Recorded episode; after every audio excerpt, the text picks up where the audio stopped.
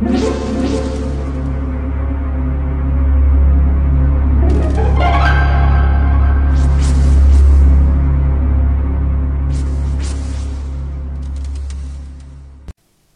家好，我是小依依，欢迎收听一分钟破案。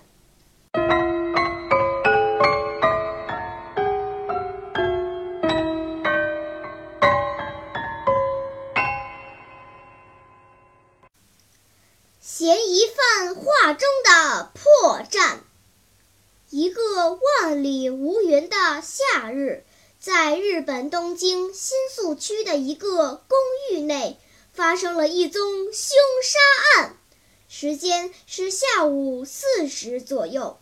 警方经过三天的深入调查后，终于拘捕了一个与案子有关的嫌疑犯。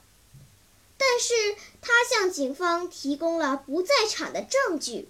他说：“警察先生，事发当天我一个人在香根游玩，直至下午四时左右，我到了芦湖划船。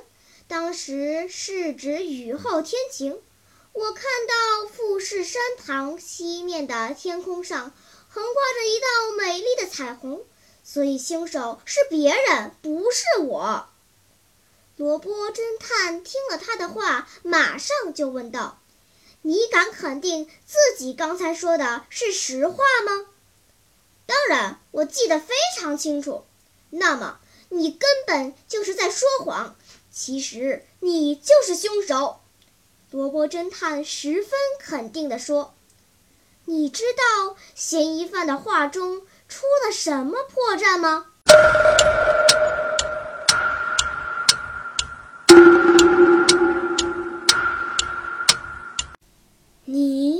想出答案了吗？现在是拨开云雾探寻真相的时刻。嫌疑犯说的话的破绽在于其看到彩虹的方向。要是他真的看见彩虹，太阳应该在彩虹的对面。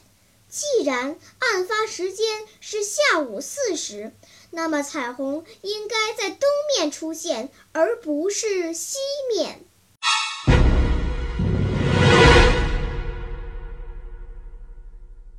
好了，今天的推理结束了。小朋友们，你喜欢听悬疑推理故事吗？如果喜欢，就请关注小依依讲故事吧。